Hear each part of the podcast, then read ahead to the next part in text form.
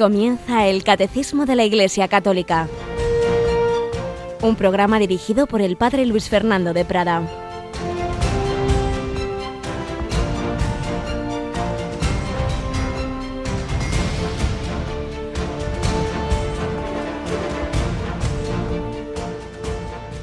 Alabados sean Jesús, María y José. Muy buenos días, queridísima familia de Radio María. Comenzamos este 4 de febrero, este espacio del catecismo. Tenemos con nosotros a, de nuevo a Cristina Rubio. Buenos días, Cris. Muy buenos días, padre. Bueno, aquí estamos a las 8 de la mañana, pero aquí estaremos a las 12 de la noche, ¿verdad? Sí, hoy es un día intenso, padre. Intenso, luego no digan que los curas no trabajan.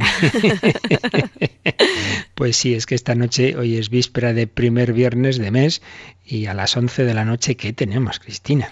Pues tenemos, como recordábamos ayer también, la hora santa, ese momento que se celebra una vez al mes en Radio María y que cada día pues tiene más seguidores, porque la verdad es que es un momento muy especial que se puede hacer a través de la radio, ¿no? Estar con el Señor esa horita. Sí, la verdad es que cuando lo empezábamos hace tres años yo no podía imaginar pues cómo se iba a extender, pensar que incluso hay conventos de contemplativas que que se ponen la radio en, la, en, su, en su capilla y, y, nos une, se unen con nosotros en esa oración, se ponen ahí ante el sagrario y hacen la adoración ante el Señor que nosotros hacemos en nuestra capillita, pero que se convierte en esa gran iglesia a través de las ondas, a través de Internet, porque también ponemos las imágenes eh, a través de nuestra página web, eh, personas que entran en Facebook, en fin, realmente es impresionante cómo la tecnología convierte nuestra capilla en un gran templo de adoración al Señor, eh, respondiendo a esa petición que él hizo,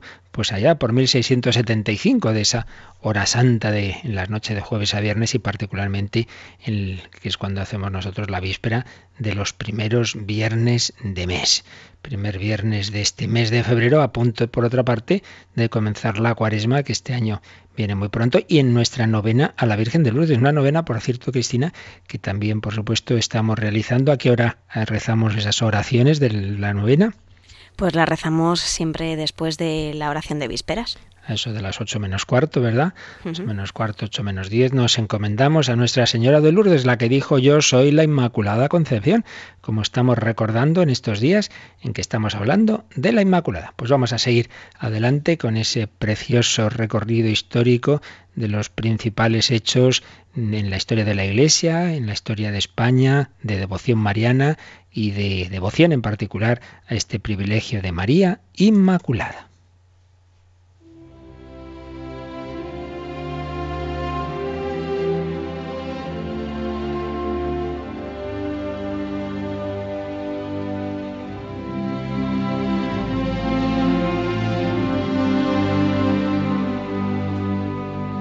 En ese recorrido histórico que estamos resumiendo algo, claro, sería esto para muchísimo más, pero en fin, los principales acontecimientos de esa espiritualidad mariana en la historia de la Iglesia y particularmente de fe y devoción a la Inmaculada Concepción después del momento culmen, que fue esa definición dogmática de 1854 por el Papa Pío IX Hemos recordado Lourdes, 1858, Yo soy la Inmaculada Concepción.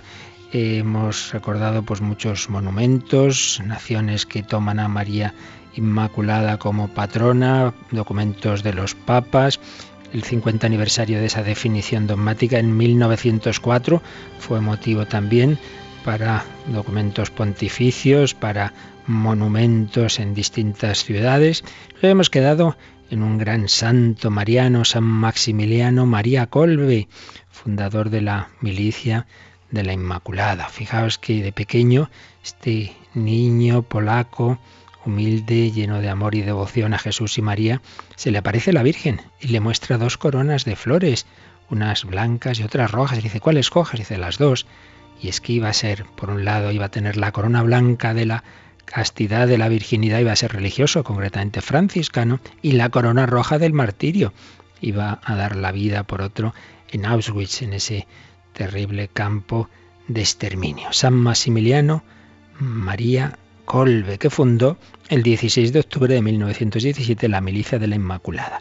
Pero también en España hay otra institución, se llama Milicia de Santa María y Cruzada de Santa María que fundó el jesuita padre Tomás Morales. Bueno, pues ya sabéis que el padre Morales inició en España, otro, otro hecho inmaculista eh, de nuestra historia española, las vigilias de la Inmaculada. La primera fue el 7 de diciembre de 1947.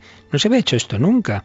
Una especial vigilia de la Inmaculada, a la que durante muchos años solo se invitó a varones pues se pensaba, y con, mucha razón en la psicología al menos de, de, aquel momento, que si era para todo el mundo, iban, iban a llenarse de, chicas, de mujeres, habría chicos que dirían, bueno, yo no voy. Se pensó, bueno, no, que vayan solo varones y, y empezó esas vigilias de la Inmaculada. Muchos, muchos hombres, ahí era el momento del año en que se confesaban, en que se acercaban al Señor. Bueno, pues eso que empezó en 1947 en Madrid se ha ido extendiendo por España y por el mundo entero. Vigilias de la Inmaculada. Luego ya a los 50 años, en 1996, se pensó que ya eran circunstancias distintas y ya se hacen abiertas para toda la familia, ya no se restringen a los varones, pero en cualquier caso siguen y, ya realizadas no solo por, por esa asociación apostólica, sino por muchas y a nivel diocesano. Por ejemplo, en Radio María transmitíamos la de la diócesis de, de Getafe, pues en muchos lugares esas vigilias de la Inmaculada. 1947 comenzaron. Y 1950, tres años después, otro momento cumbre de la fe y devoción mariana, aunque en este caso no era el dogma de la Inmaculada, sino de la Asunción, 1950, el 1 de noviembre, el Día de Todos los Santos, Pío XII define que la Santa de los Santos, que es la Virgen María, está en el cielo con su cuerpo, porque su cuerpo no conoció la corrupción del sepulcro, porque María, cumplido el curso de su vida terrena, fue asunta en cuerpo y alma a la gloria celeste. Lo que el Señor nos ha prometido a todos para el final, la resurrección, se ha anticipado en María. No podía Dios permitir que ese cuerpo templo del Espíritu Santo eh, quedara aquí, en un sepulcro. No. María está en el cielo no solo con su alma, y esto tiene una implicación muy importante para nuestra vida espiritual. Yo no me dirijo al rezar a María simplemente a un espíritu. Cuando rezamos a los santos, pues su cuerpo está aquí, las reliquias, etc. En cambio, cuando hablamos con Jesús y María, nos estamos dirigiendo a personas que tienen un corazón humano.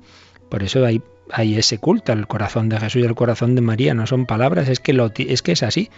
Es que están gloriosos y resucitados. Jesús y María nos aman con corazón humano. 1950, dogma que define el Papa Pío XII de la Asunción de María. Y bueno, sigue habiendo patronazgos, por ejemplo, en 1953 Pío XII proclamó a Nuestra Señora de la Concepción de Supaya patrona de Honduras, naciones que siguen acogiéndose a ese patronazgo de la Virgen María.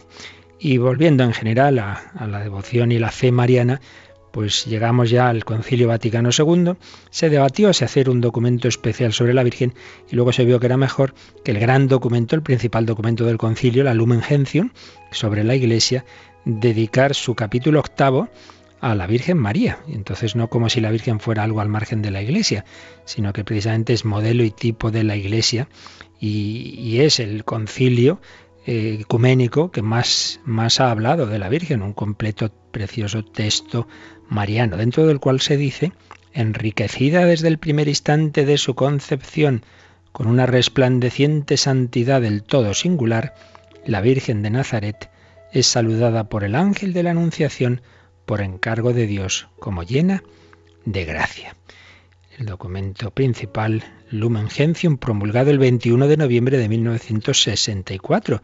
Pero es que ese mismo día, ese mismo día, cuando el Papa Pablo VI clausuraba la tercera sesión del concilio, hizo algo también muy significativo. Proclamó a la Virgen María Madre de la Iglesia.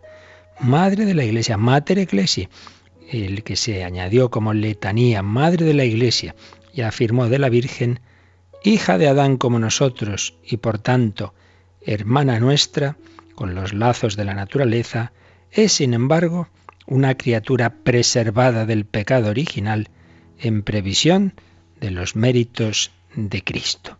María, Madre de la Iglesia. ¿Y sabéis en qué día se clausuró el concilio Vaticano II? El 8 de diciembre, solemnidad de la Inmaculada Concepción de 1965. 8 de diciembre del 65. Por eso también en el 50 aniversario de esa clausura se ha iniciado el se inició el año de la misericordia por el Papa Francisco, 8 de diciembre de 2015. La vida de la Iglesia tiene siempre esa íntima relación con María, Madre de la Iglesia. Y dos años después, el Papa Pablo VI, el 13 de mayo de 1967, coincidiendo con el 50 aniversario de la primera aparición de la Virgen María en Fátima. Había sido, como sabemos, en 1917, el 13 de mayo del 17, pues el 13 de mayo del 67 publica la exhortación Signum Magnum, gran signo, un gran signo aparece en el cielo, dice el Apocalipsis, una exhortación en la que se dice que la dulzura y el encanto que emanan de las excelsas virtudes de la Inmaculada Madre de Dios atraen de forma irresistible a las almas a la imitación del divino modelo Jesucristo. La exhortación sin mano el Papa Pablo VI fue, fue a Fátima. Sería el primero de los papas que iría allí. Luego fue Juan Pablo II varias veces y fue también Benedicto XVI. Y en 1968, el 30 de junio, Pablo VI proclamó solemnemente el credo del pueblo de Dios, que aquí hemos leído y comentado varias veces en el catecismo.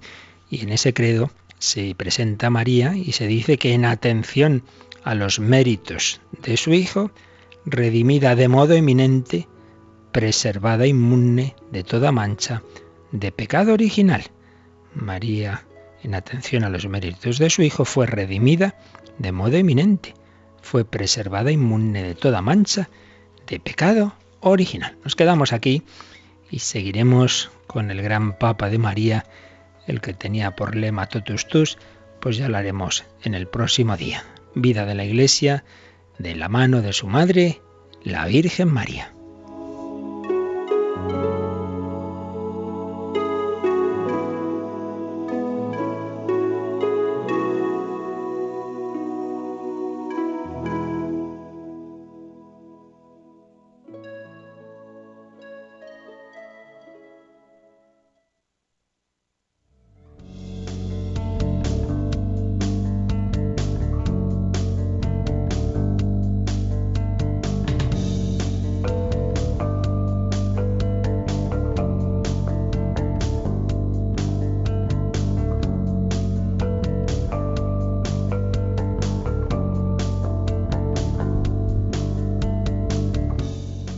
Pues seguimos con este aprender del catecismo de la Iglesia Católica sobre nuestra Madre, sobre la Virgen María, que al ser Madre de la Iglesia es Madre de cada uno de nosotros.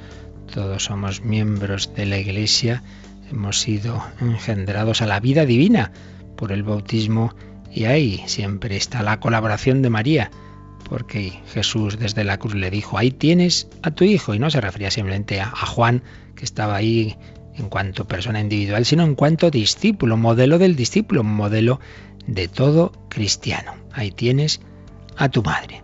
Pues bien, recordábamos ayer esas cinco grandes verdades que la Iglesia a lo largo de la historia ha ido viviendo, rezando, celebrando y profesando y, en casi todos los casos llegando también a esa precisión dogmática que permite esa definición es cátedra de una manera o de otra. Entonces esas cinco verdades que ayer os hacíamos ese, ese test si las teníamos claros, claras o no, y muchos católicos se arman un lío, empiezan a dudar.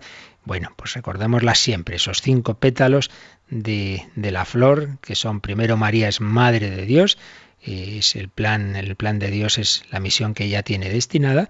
Eh, esto aparece clarísimo en todo el Nuevo Testamento y se definió dogmáticamente en Éfeso en el 431.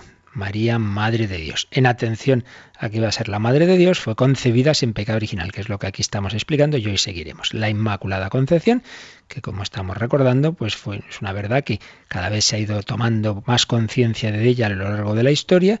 Y primero, digamos, se adelantó la piedad y el pueblo cristiano y luego la, vino la precisión teológica que llega a permitir esa definición en, en 1854.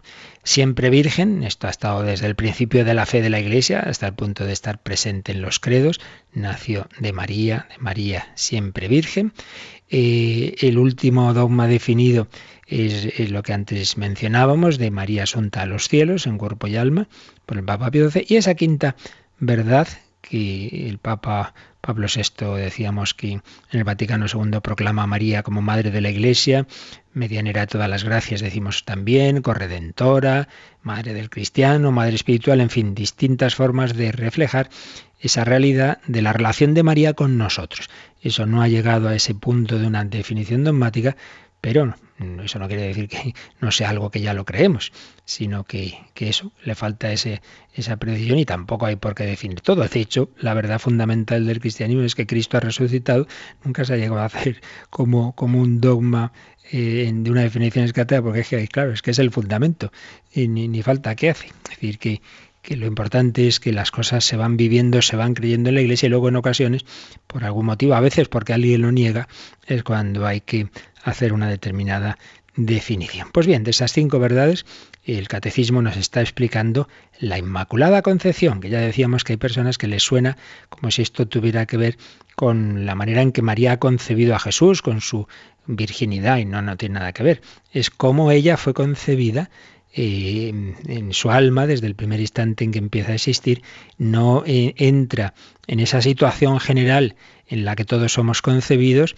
de separación de Dios, de dominio de Satanás, por participar de esa caída original, de esa familia humana, todos en, en, Adán pecamos, sino que María ha sido exenta, lo cual no quiere decir que no haya sido redimida, pero ha sido redimida no levantándola del pecado, sino impidiendo que cayera en él. Pues bien, es lo que ayer leíamos, número 490, número 491. Vamos a releer, Cristina, el 491 y lo retomamos ahí nuestra explicación.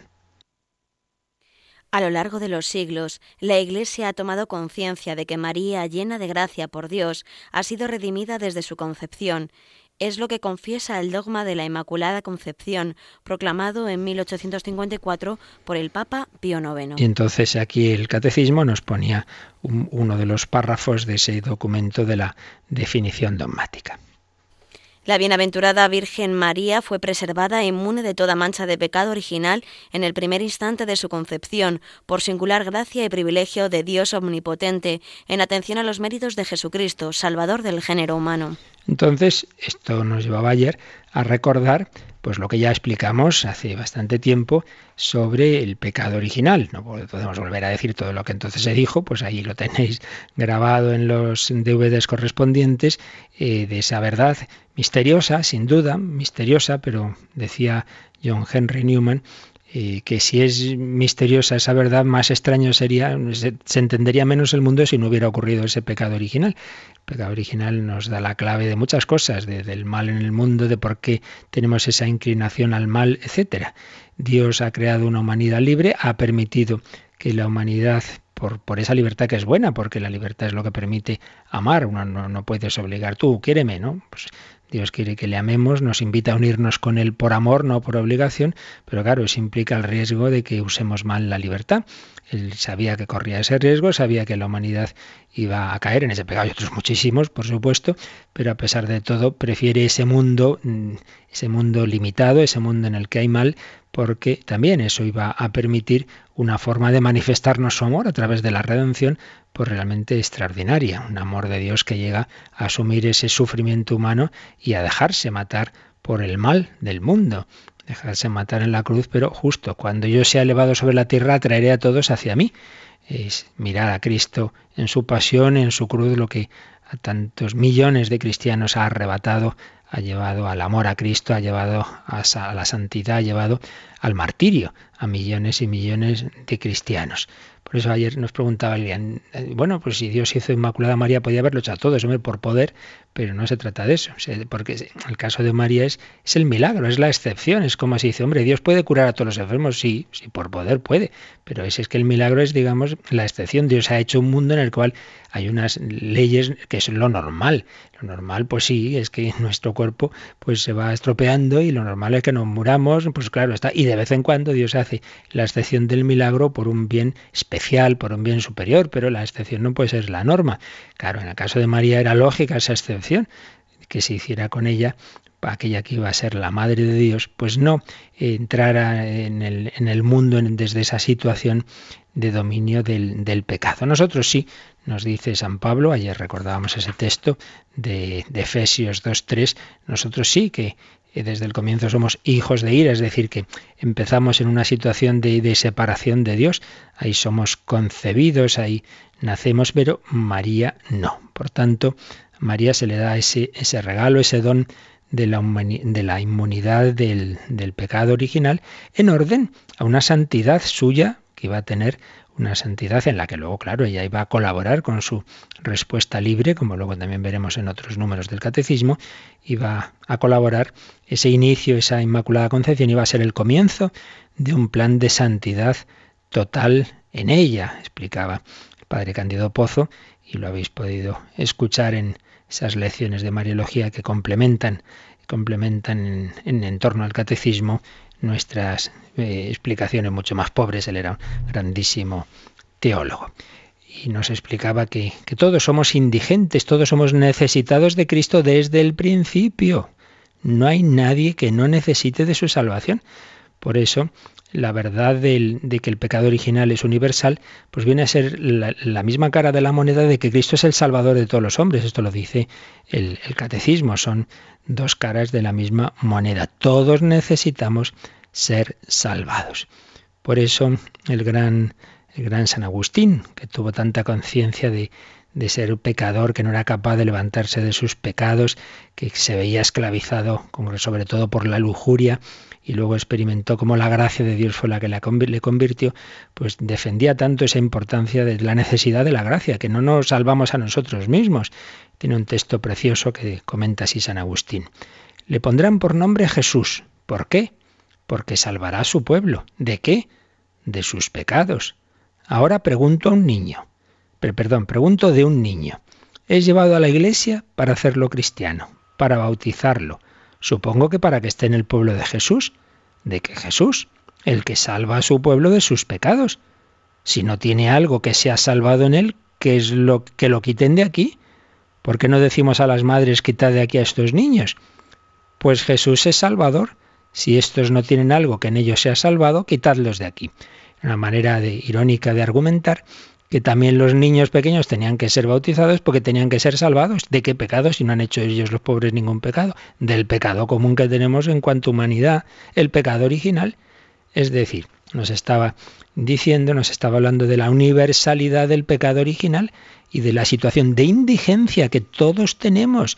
Esto al mundo de hoy, que es tan autosuficiente y tan soberbio, pues le fastidia mucho, pero esta es la verdad que se, que se cree que, que lo puede todo, pues hijo, podrás todo con tu técnica muchas cosas, pero no vas a controlar tu genio o tu soberbia o tu lujuria, eso no vas a poder, porque eso necesitas la gracia de Cristo Salvador y por ahí va el camino, no por tu auto eh, salvación, que no es así, sino acude al Salvador, Señor Jesús, Hijo de Dios, ten compasión de mí, que soy un pecador, y lo somos desde el principio, lo dice el Salmo 50, en pecado me concibió mi madre.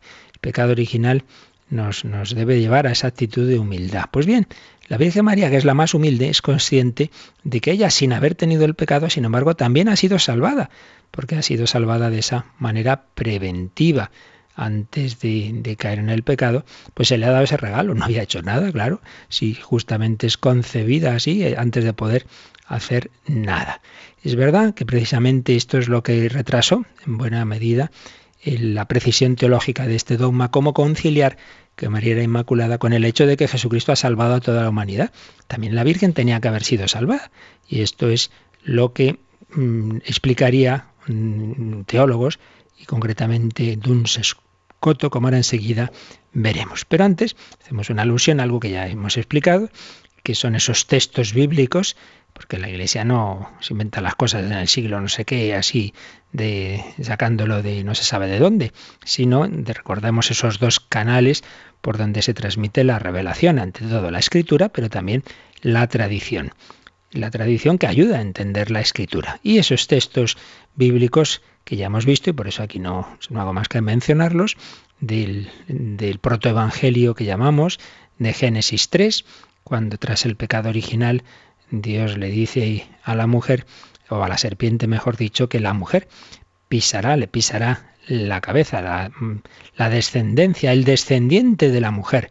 Se ve claramente que se está hablando del Mesías, pero como descendiente de la mujer, que en una primera lectura es Eva, pero se ve que se le queda muy grande a Eva después de todo lo que ha hecho, las promesas que ahí se hacen, y por eso siempre se ha visto que ahí en el fondo se estaba hablando de una nueva Eva, de la nueva Eva que iba a ser la Virgen María, que iba a tener respecto al demonio las mismísimas enemistades que ese descendiente, que ese Mesías, las mismísimas. Cristo y María son incompatibles con el pecado. Enemistad total, que excluye cualquier amistad originaria de María con el diablo, que excluye un estado originario de pecado en ella. Por tanto, un primer texto donde la tradición ha visto eh, un fundamento de este dogma de de la Inmaculada Concepción. Y por supuesto el de la Anunciación, cuando el ángel llama a María que Jaritomene, que textualmente sería hecha objeto de la gracia de Dios. Y como nombre propio, además, no le dice alégrate María, sino alégrate eh, tú la hecha objeto de la gracia de Dios, que se tradujo enseguida como llena de gracia, porque qué gracia iba a ser la que recibiera aquella a la que el ángel iba a decir que iba a ser madre de Dios. Pues una plenitud de gracia, por eso llena de gracia. Entonces, la reflexión de, los santos, de los teólogos del pueblo cristiano, es que María necesitaba, que era, que era coherente, digamos, que esa gracia que, que, había recibido fuera una gracia plena desde el primer instante de su, de su existencia. Una plenitud que corresponde a la dignidad de Madre de Dios es aquella que se tiene desde el primer instante de la existencia. Una santidad total que abarcara toda la existencia de María, desde su concepción hasta el final. Pues bien, esta, esta verdad, pues como hemos ido viendo en ese primer momento de nuestro programa en estos días, pues primero, digamos, el pueblo cristiano lo tuvo muy claro a todos los niveles, desde, desde cancioncillas, letrillas, oraciones, hasta universidades eh, que, se comprometían a, con juramento, con juramento, a defender esa verdad. Allá por finales del siglo XVII eh, están contabilizadas unas 150 universidades en el mundo católico eh, que defendían ese privilegio. De ellas 50 con juramento, un juramento que no que se exigía antes de dar grados, es decir, uno no se podía licenciar o doctorar si no hacía el juramento de que iba a defender ese dogma de la Inmaculada Concepción. Por tanto, había ya un triunfo de esa fe de la Inmaculada en ambientes intelectuales. Por supuesto, mucho antes en la fe del pueblo. Ya se celebraba la fiesta en muchísimos sitios. Se, celebraba muy especialmente en Inglaterra, que fue la isla, se llamó la isla de los santos. Qué pena luego la ruptura que se produjo con Enrique VIII. Inglaterra en el siglo XI celebraba esa fiesta. Desde ahí pasó al continente por Francia, Bélgica, España, Alemania, y en fin, la piedad popular pues lo tenía muy claro y de hecho se cuenta que cuando en algún sermón había algún predicador que manifestaba alguna duda, ¡bu! se empezaban a oír murmullos, personas que se levantaban, en fin, algún, algún susto se llevó algún predicador por ocurrírsele negar esta verdad. Un inmenso entusiasmo popular, muy particularmente en España, donde el pueblo cantaba enardecido todo el mundo en general, a voces, oh reina escogida, diga que sois concebida sin pecado original. Que todo el mundo diga que sois concebida sin pecado original. Y a nivel teológico, Eazmero, que fue compañero, amigo y biógrafo de San Anselmo de Canterbury, es el primero que hizo esta reflexión. Dice, Dios pudo con vino y lo hizo. Dios pudo hacer la Inmaculada a su madre, convino que la hiciera Inmaculada, iba a ser su madre, era conveniente, pues lo hizo. Y ya está. Y este sería eh, un poco por ahí iría la argumentación que luego, ya posteriormente, en el siglo XIII, iba a hacer el gran teólogo defensor de la Inmaculada Concepción, el franciscano Duns Escoto. Y nuestro pueblo, pues, pues lo tradujo eso popularmente, quiso y no pudo, no es Dios. Pudo y no quiso, no es hijo. Digan pues que pudo y quiso. No está mal, ¿eh? Si dicen que Dios quiso y no pudo, no es Dios, como no va a poder, es omnipotente. Si dicen que pudo y no quiso, pues vaya hijo, si pudo hacer a su madre inmaculada. Pues digan pues que pudo y quiso. Así pues, la fe del pueblo tuvo esa intuición. Dios no pudo permitir que su madre estuviera manchada en ningún instante de su existencia. Dios no pudo permitirlo. Pues vamos a quedarnos contemplando a nuestra Madre Inmaculada. Vamos a hacer un momento de oración con María, a renovar nuestra confianza y consagración a ella, a nuestra Madre Inmaculada, la Virgen María.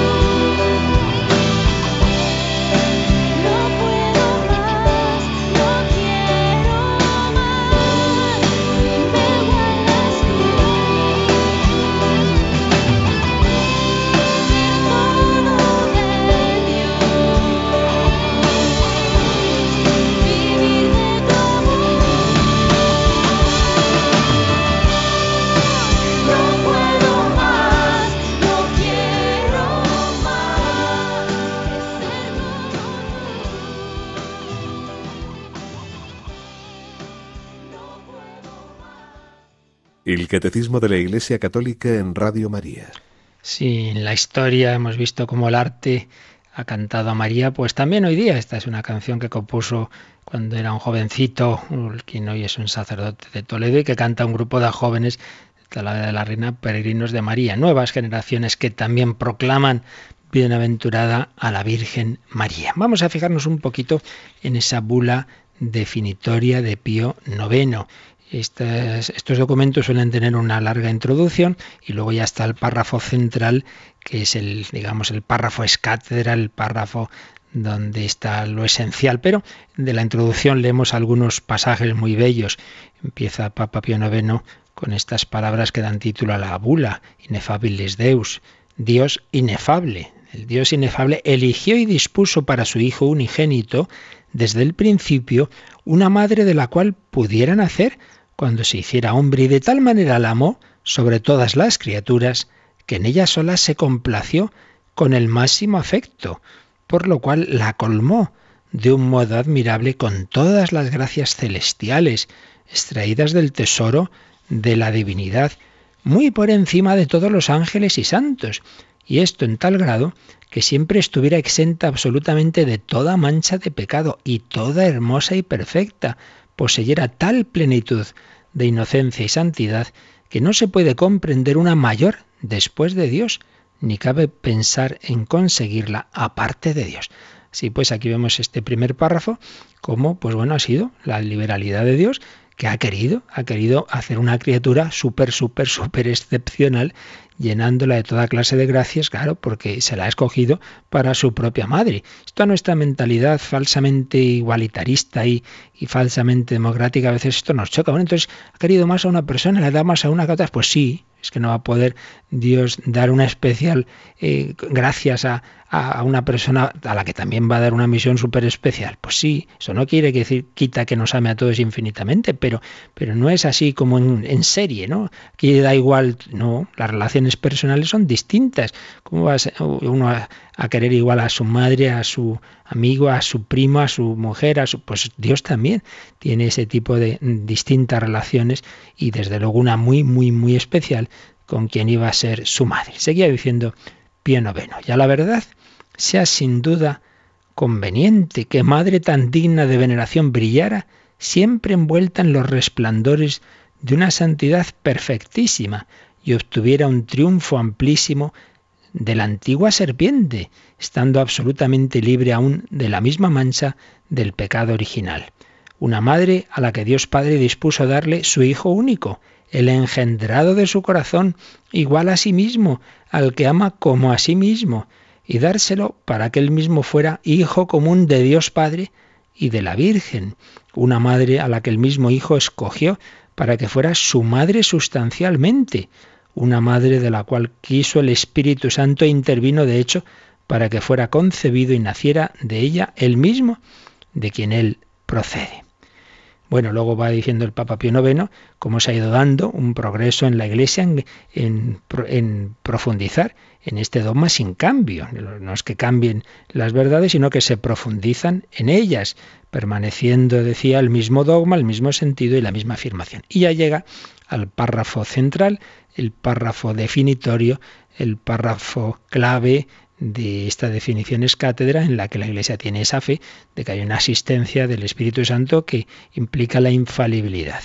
Dice así, para honor de la Santa e Individua Trinidad, para gloria y, esplendor de la Virgen Madre de Dios, para exaltación de la fe católica y aumento de la religión cristiana, con la autoridad de nuestro Señor Jesucristo, la de los santos apóstoles Pedro y Pablo y la nuestra, declaramos, pronunciamos y definimos que la doctrina que sostiene que la bienaventurada Virgen María fue preservada inmune de toda mancha de pecado original en el primer instante de su concepción por singular gracia y privilegio de Dios omnipotente en atención a los méritos de Jesucristo, Salvador del género humano, está revelada por Dios. Esa doctrina está revelada por Dios y por consiguiente ha de ser creída firme y constantemente por todos los fieles. En este párrafo culminaba esa larga historia que aquí hemos ido resumiendo estos días de fe, de devoción en, la Inmaculada Concepción de la Virgen María. Bueno, Cristina, ¿te ha gustado este, este párrafo? ¿Te ha gustado esta bula? La verdad es que aprender de la Virgen, como decíamos ayer, pues siempre es un regalo, ¿no? Nuestra Madre Inmaculada. Pues bien, esto es lo que nos sintetiza el número 491. Pues vamos a ver cómo lo explica un poquito más el siguiente número. Vamos al 492. Esta resplandeciente santidad del todo singular de la que ella fue enriquecida desde el primer instante de su concepción, le viene toda entera de Cristo. Ella es redimida de la manera más sublime en atención a los méritos de su Hijo. El Padre la ha bendecido con toda clase de bendiciones espirituales en los cielos, en Cristo, más que a ninguna otra persona creada. Él la ha elegido en Él antes de la creación del mundo para ser santa e inmaculada en su presencia, en el amor. Como vemos, precisamente este número viene a profundizar esa idea que hemos visto que estaba en, la bula, de que, claro, todo esto es gracia de Dios, por, porque sí, porque Dios así lo ha dispuesto, es, regalo, es gracia. Esto, vuelvo a decir, en nuestra época que pensamos que el hombre se gana las cosas por sí mismo, a veces nos cuesta, nos cuesta eh, partir de que el cristianismo es gracia. Y entonces, bueno, ¿y por qué este se le ha dado esto? Mire, es que es que don de Dios, porque no va a poder Dios en su liberalidad repartir sus dones. Por eso, Cristina, quizá venga bien que leamos ahora, eh, aquí está citado al margen el número 2011, que nos habla en general de lo que es la gracia de Dios, porque en el caso de María es eso, una gracia muy especial, pero que entra en, ese concepto general de, de gracia, de regalo, de Dios, de Dios que nos comunica su vida divina. Vamos a leer ese 2011 que está en la tercera parte del catecismo, en la parte de la moral. La caridad de Cristo es en nosotros la fuente de todos nuestros méritos ante Dios. La gracia, uniéndonos a Cristo con un amor activo, asegura el carácter sobrenatural de nuestros actos y, por consiguiente, su mérito tanto ante Dios como ante los hombres.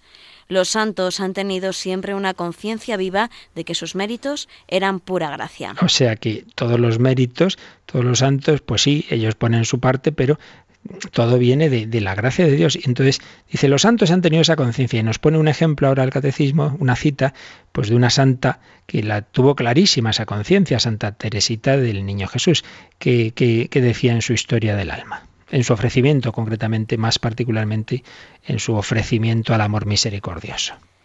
Tras el destierro en la tierra, espero gozar de ti en la patria, pero no quiero amontonar méritos para el cielo, quiero trabajar solo por vuestro amor. En el atardecer de esta vida compareceré ante ti con las manos vacías, Señor, porque no te pido que cuentes mis obras. Todas nuestras justicias tienen mancha, manchas ante tus ojos, por eso quiero revestirme de tu propia justicia y recibir de tu amor la posesión eterna de ti mismo. Muchas veces decimos, bueno, yo quiero con las manos llenas de obras, a veces evidentemente se puede entender muy bien, obras movidas por la gracia de Dios, pero a veces se entiende mal, ¿no? Como si aquí estoy yo que me justifico por las cosas buenas que yo he hecho ante Dios. No, no, no. Todo es gracia, también las obras buenas son regalos de Dios. Entonces Santa Teresita decía, no, no, yo voy con las manos vacías. En otro momento dice así, así puedo abrazar a Jesús, con las manos vacías. No te pido que cuentes mis obras, todo lo que hacemos está manchado. Yo recibo tu propia justicia, tu propio amor todo es gracia. Bueno, pues esta conciencia que tenía esta doctorcita de la Iglesia de que todo es gracia, evidentemente, en María pues es una gracia muy excepcional. Por eso nos ha dicho este 492 que, que, que todo es fruto del, del amor misericordioso y de la redención de Cristo. Por ello, aquí se está haciendo alusión a ese tema que os he dicho, que fue precisamente el que, el que hizo más difícil, el que eh, retrasó la definición de la Inmaculada Concepción, cómo se conciliaba que María era inmaculada con el hecho de que todos somos redimidos, que todos necesitamos la salvación. Entonces sí, sí, María también ha sido redimida. Esto fue sobre todo para Santo Tomás de Aquino la dificultad, ¿no? Él estaba impresionado pensando de que si, si aceptábamos que María es inmaculada, eso querría decir que hay una excepción a la necesidad absoluta de que todos necesitamos ser salvados por Cristo. Y ya hemos comentado que, que el Duns Escoto pues, pues vio, vio la solución, que hay una redención que levanta al que, al que ha caído, pero hay otra redención que preserva de caer. María fue redimida de ese modo más perfecto, Fijaos cómo lo expresó, de nuevo vamos a la literatura española, nuestro gran Calderón de la Barca, en uno de sus autos sacramentales, La Hidalga del Valle. Dice, aparece aquí este, este párrafo. Cosa es clara, dice la Virgen María, cosa es clara que le he debido más yo, pues antes de haber caído me ha excusado de caer. Le he debido más yo, pues antes de haber caído me ha excusado de caer. Le debo mucho, porque ha impedido que yo cayera. Así pues, María redimida, claro que sí, pero redimida de esa manera que implica el impedir que caiga, que contrajera, que tuviera ese pecado original que todos tenemos. Resplandeciente santidad del todo singular de la que fue enriquecida. Y aquí se hace una cita ese texto tan bonito de Efesios 1.3, donde San Pablo dice que el Padre nos ha bendecido a todos con toda clase de bendiciones espirituales en Cristo. Bueno, pues si nos ha bendecido a todos más que a nadie, a María. La, si a todos nos ha elegido antes de la creación del mundo para ser santos e inmaculados en su presencia en el amor, en nuestro caso podemos llegar a esto al final de una vida de esfuerzo, de, de purificación. En el caso de María, es santa e inmaculada desde el primer momento. En nosotros es eh, la coronación de un proceso de santidad y siempre, por supuesto, a un grado inferior. Por eso hemos leído en la bula definitoria que María recibe gracias superiores a todos los ángeles y santos. Eso ha tenido siempre conciencia los teólogos de que de que incluso digamos, por así hablar, ¿no? porque en estas cuestiones teológicas no se puede aplicar las matemáticas, pero bueno, por hablar de alguna forma, que aunque sumáramos todos los méritos y, todo lo, que han hecho todos los, santos y ángeles, todas las gracias de unos y otros, todavía se quedarían por debajo de la Virgen María. Vamos a terminar leyendo, aunque ya leímos parte, pero vamos a leer entero el número 11 de la encíclica de San Juan Pablo II, Redentoris Mater, la Madre del Redentor, esa encíclica que dedicó a la Virgen en el año mariano que convocó eh, en, en 1987-88 y en esa encíclica decía esto. En el designio salvífico de la Santísima Trinidad, el misterio de la Encarnación constituye el cumplimiento sobreabundante de la promesa hecha por Dios a los hombres después del pecado original, después de aquel primer pecado cuyos efectos pesan sobre toda la historia del hombre en la tierra. Y cita el párrafo, el texto que hemos dicho ya varias veces de Génesis 3.15, la mujer, el linaje de la mujer que que, pisará la serpiente. Viene al mundo un hijo, el linaje de la mujer, que derrotará el mal del pecado en su misma raíz, aplastará la cabeza de la serpiente. Como resulta de las palabras del protoevangelio, la victoria del hijo de la mujer no sucederá sin una dura lucha que penetrará toda la historia humana. La enemistad anunciada al comienzo es confirmada en el Apocalipsis donde vuelve de nuevo la señal de la mujer, esta vez vestida de sol. María, Madre del Verbo encarnado, está situada en el centro mismo de aquella enemistad, de aquella lucha que acompaña la historia de la humanidad en la tierra y la historia misma de la salvación. En este lugar ella, que pertenece a los humildes y pobres del Señor, lleva en sí, como ningún otro entre los seres humanos, aquella gloria de la gracia que el Padre nos agració en el amado. Y esta gracia determina la extraordinaria grandeza y belleza de todo su ser. María permanece así ante Dios y también ante la humanidad entera como el signo inmutable e inviolable de la elección por parte de Dios, de la que habla la carta Paulina, y cita precisamente este texto de Efesios. Nos ha elegido en Él, en Cristo, antes de la fundación del mundo, para ser sus hijos adoptivos. Esta elección es más fuerte que toda experiencia del mal y del pecado, de toda aquella enemistad con la que ha sido marcada la historia del hombre. En esta historia, María sigue siendo una señal de esperanza segura. El Papa de María, el Papa de la Inmaculada, pues tenía esa esperanza en María que ha vencido al mal y que es señal de que también en la historia el mal será derrotado, en esa lucha que atraviesa toda la historia desde el principio hasta el final, pero como dijo la Virgen en Fátima, por fin mi corazón inmaculado triunfará. Pues nos quedamos de nuevo dando gracias a Dios, meditando esto y también, si queréis, con vuestras consultas sobre este u otros temas. Participa en el programa con tus preguntas y dudas. Llama al 91 153 8550. También puedes hacerlo escribiendo al mail catecismo arroba radiomaria.es. Catecismo arroba.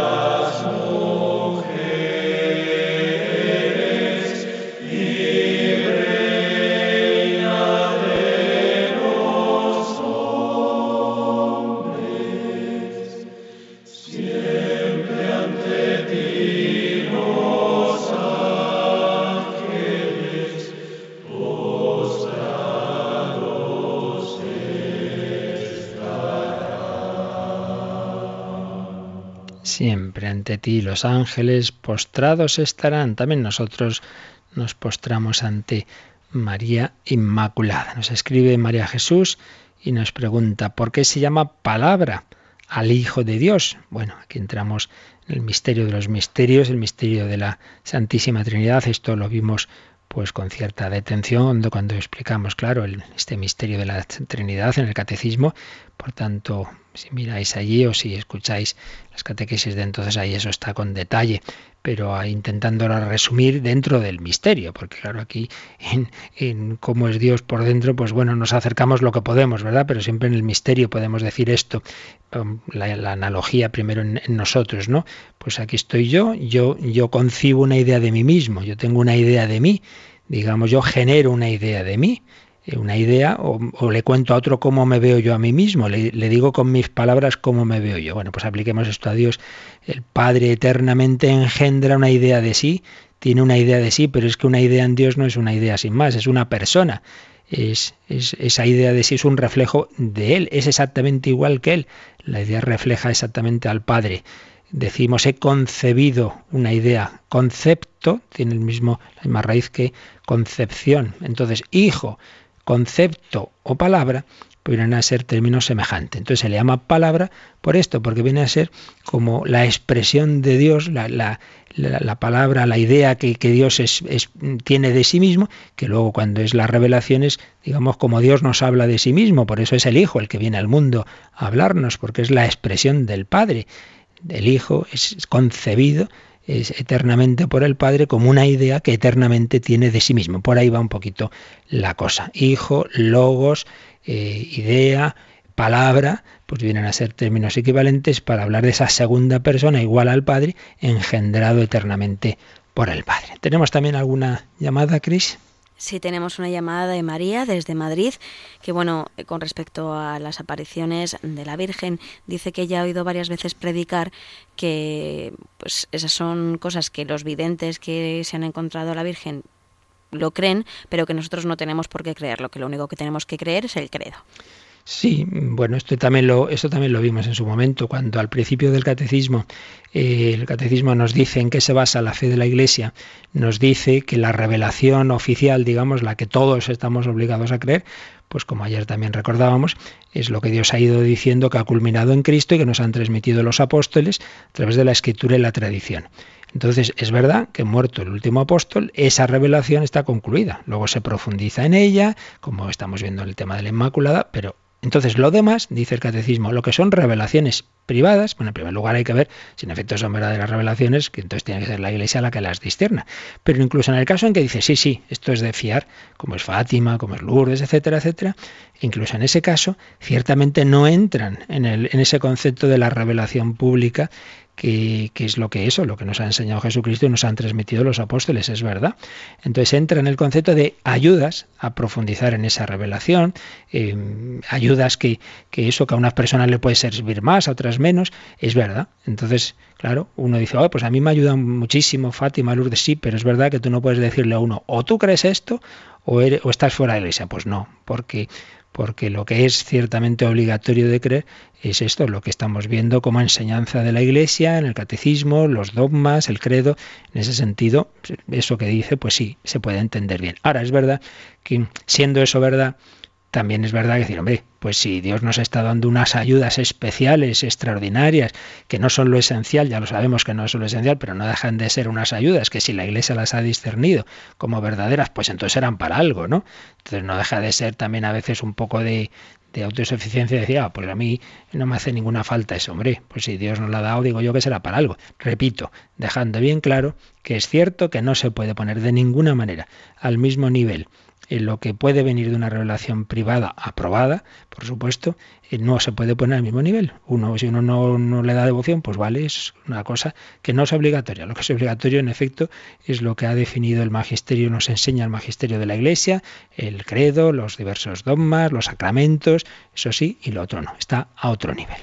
Muy bien, pues lo dejamos aquí y recordamos, Cristina, que emplazamos a rezar a nuestros oyentes con nosotros esta noche, ¿verdad? Esta noche a las 11, la hora santa en Radio María. Estupendo. Pues hasta entonces, que paséis un jueves eucarístico, un jueves sacerdotal, en presencia de nuestro Señor. Hagamos lo que hagamos, no perdamos esa presencia de Dios como la que tenía la Virgen María. Le pedimos su bendición, la bendición de Dios Todopoderoso, Padre, Hijo y Espíritu Santo, descienda sobre vosotros. Alabado sea Jesucristo.